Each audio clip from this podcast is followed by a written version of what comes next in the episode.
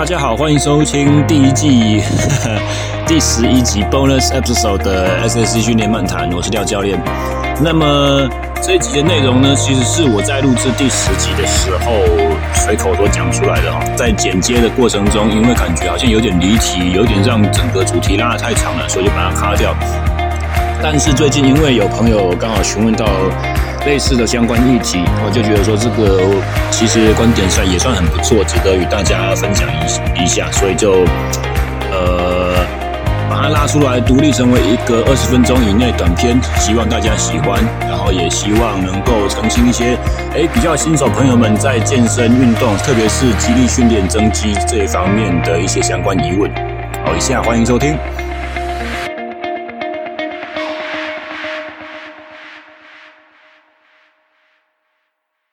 我们讲重量训练啊，重量训练其实力量你要提升，或呃跟肌肉量要增加，其实这两件事情是可以脱钩的。我们在第九集的时候，其实稍微有，诶，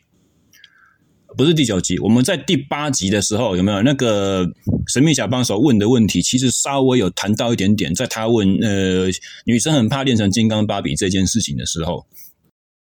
我其实很多时候大家并没有这个概念，就是说力量很强的人，他不一定一定要很大只。我这是一个非常重要的概念，这是一个非常重要的概念。力量很强的人不一定要练得很大只。最主要的例证就是在于有量级之分的选手嘛，对不对？我们我们如果去看那个五十公斤级的健力选手，女子组的世界纪录，她的蹲举、硬举、卧推多少？可是，可能是你我平常稍微有在健身房里面有有一点点在练的人，有没有？可能那个数字都是你的四五四到五倍不止哦。他他比你轻很多，然后他举举的比你重那么多，这是不是直接就推翻了肌肉量一定要大才会壮的这个问题？而这个症结是在于什么？呃，最大力量的提提升和突破的话，其实它是怎样？它是用非常非常少的训练量和非常非常高的训练负荷。这个所谓的非常高，就是九十百分之九十或以上的最大能耐。哦，假设你全力做只能做一下的那种重量是，譬如说像我们刚才讲 leg press 的机器，假设我们刚才说哦，就一百六十公斤，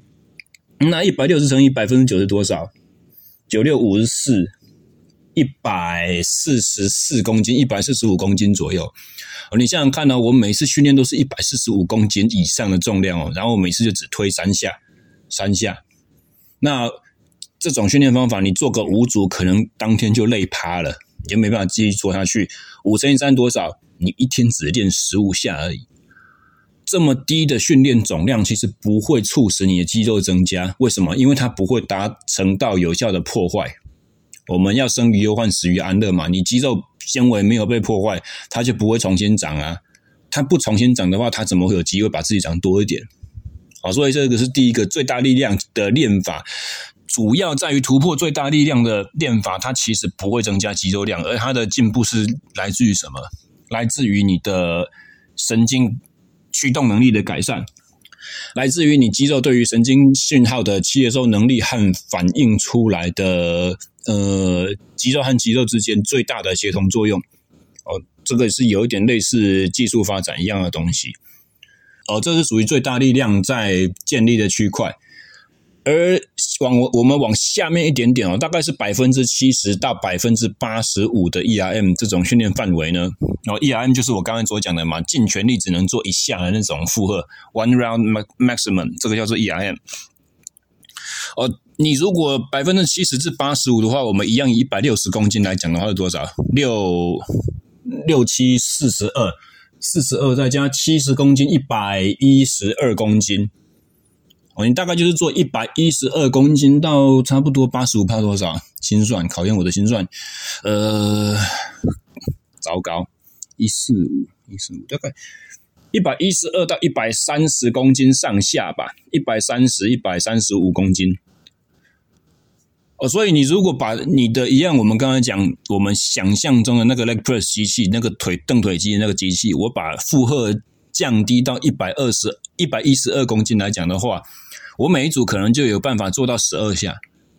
哦，那你把十二下的推出去的速度算一秒，然后放下来的速度算三秒的话，这种负荷的方式，你做个三组四组，可能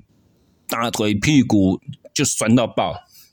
然后隔当天练完会非常的软脚，隔天、第二天、第三天会严重的酸痛，酸到你下楼梯都会产生问题的这种训练方式的话呢，哦，它就带带来你的肌纤维非常强大的破坏，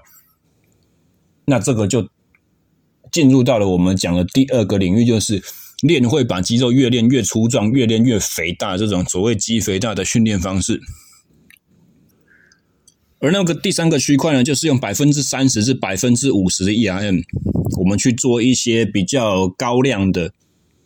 二十下、三十下重复的这种训练方式。哦，这个是属于去改善你肌肉内部的能量代谢，哦，改善一些。不良的训练习惯，做一些新的动作的学习的这种训练模式哦，这个属于比较力量耐力哦，肌耐力的训练模式，或者是在呃周期化训练，因为我们讲的叫做所谓的解剖适应期。那其实这种训练方式呢，它主要的疲劳是来自于代谢副产物的堆积，是来自于能量系统供应的压力，是来自于你会喘，你会。流汗，你的能量的产生会跟不上你肌肉持续运动的需求哦，所以到二十下、三十下，你会开始酸，你会开始累，你会一直冒汗，你会心跳大幅的提升，你会没办法继续持续这个运动。而这种疲劳衰竭的这个机制，就跟我们刚刚所讲的肌肥大的那种衰竭的因子不一样，因为它不是产生肌肉呃肌肉纤维的破坏，所以像这种轻重量高次数的训练方法也不会让你变壮。它会改善你力量的另外一种特性，但是不会让你变壮。好，讲完刚才的这些呢，其实一些比较有训练概念、训练经验的朋友们就会觉得说啊，你讲那个都是基本常识，没什么好说。其实我都懂了。为什么我们这一集要浪费时间来说这些这么基础的东西？我的意思就是说，其实这三个训练。他在次序的安排上，并没有一定要谁先谁后，这个很重要，这个非常重要。再强调一次，解剖适应期、肌肥大时期、最大力量期，然后后面甚甚至是专项转换期、减量期，这几个都只是周期训练的基本原则和概念，最好可以这样做，但实质应用上呢，没有一定要这样做。当你的运动需求哦，你的运动需求并不是要增加肌肉量，甚至是不可以增加肌肉量的时候呢，你就要跳过肌肥大期啊。你的肌肥大训练就不要做，你就是做最大力量训练就好了。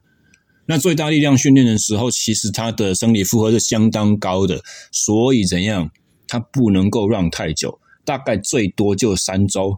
三周完了之后呢，你就改你的训练方式。可能是回到我们的解剖适应，可能是回到我们力量耐力的个呃力量耐力的那种练法哦，所谓的解剖适应的练法，也有可能是怎样呢？我进入一个减量，减量结束之后，我再进入速度训练的周期哦，因为速度训练跟最大力量一样，我们是在练白肌嘛哦，两种呃记得我们讲过吗？有两种以上的训练方式可以改善到一个体能，我就不要永远都只走一条路，我就偶尔另外一条路也要稍微走一走。我大概是这样子的状况。那除了除此之外呢，我们再讲到另外一个哦，这个是比较我最近自己在商业健身房所遇到的客户哦，他的兴趣是打羽毛球和跑马拉松，他的目标是要准备呃五月份的一场二十一 K 的慢跑，那要他的目标是要进。两个小时以内，那其实半马两个小时以内，说真的不难哦。稍微练习，稍微有你有体能底子的话，稍微练一下，应该都有办法达到。但是我这位客户呢，我开始帮他上了前两堂课之后，我都发现，我一堂课的训练结束以后，包含跑步训练呢，包含力量耐力的循环训练，练完之后，诶，他还在继续自己在练。哦他会去那个引体向上机那边去去练他的上半身的拉。那这个时候呢，第一次当然因为我第一次遇见他嘛，我想说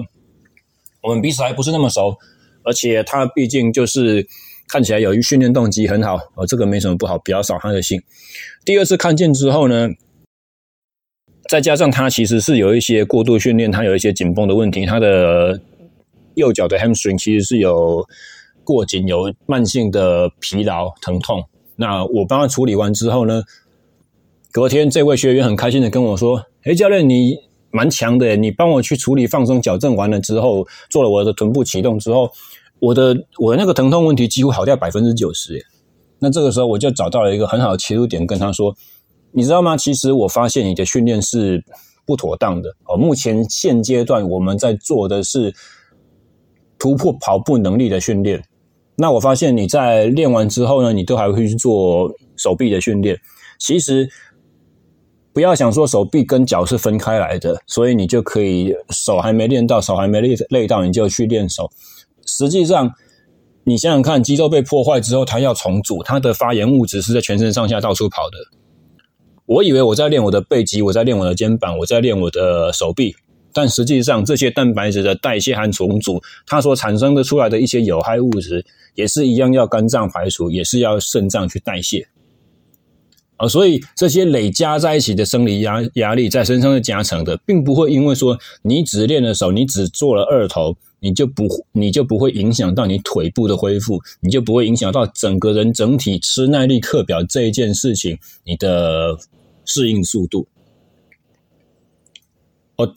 这也是另外一个例子，就是很多时候有一些人以为他的休息时间可以拿来干别的事情，但呃。这个事情本呃，这这个事情的本质呢，其实是有一点有待商榷的。你你必须要大概知道一下，说你做的这些其他事情，譬如说耐力运动员他的休假日，如果是出去爬山去健行的话，那可能就要稍微去呃注重一下。就是说我我挑的可能都是要很轻松的路线，我可能就是跟一般人去玩，陪我的家人带我的小朋友，这样子也许就是动态恢复。如果你是跟一些运动咖，只是体力没有你那么好的。你们去登山，那也许这一天的运动量对你来讲就是另外一个生理负荷，而且怎样？这是多累的，却没有运动效，却没有关键性的训练效果。呃，有一个比方，呃，一位健力教练讲得很好，就是说，额外没有效果的生理压力就很像怎样？就很像放火烧自己一样。放火烧自己是一个非常高强度、非常。非常大破坏的事件，生理事件，但是呢，它不可能让你蹲举增加二十公斤。这是一个非常巧妙而且相当有道理的比喻哦。所以你想想看，如果你在你的休假日，你做了很多劳动的事情，你去种花种草，你去搬砖块，你去帮一个朋友搬家，或者是说你去走了一些步道，需要拉绳子，需要爬楼梯这些事情，那么其实整体来讲，你整个人是累的，你是没有休息到的。但是怎样？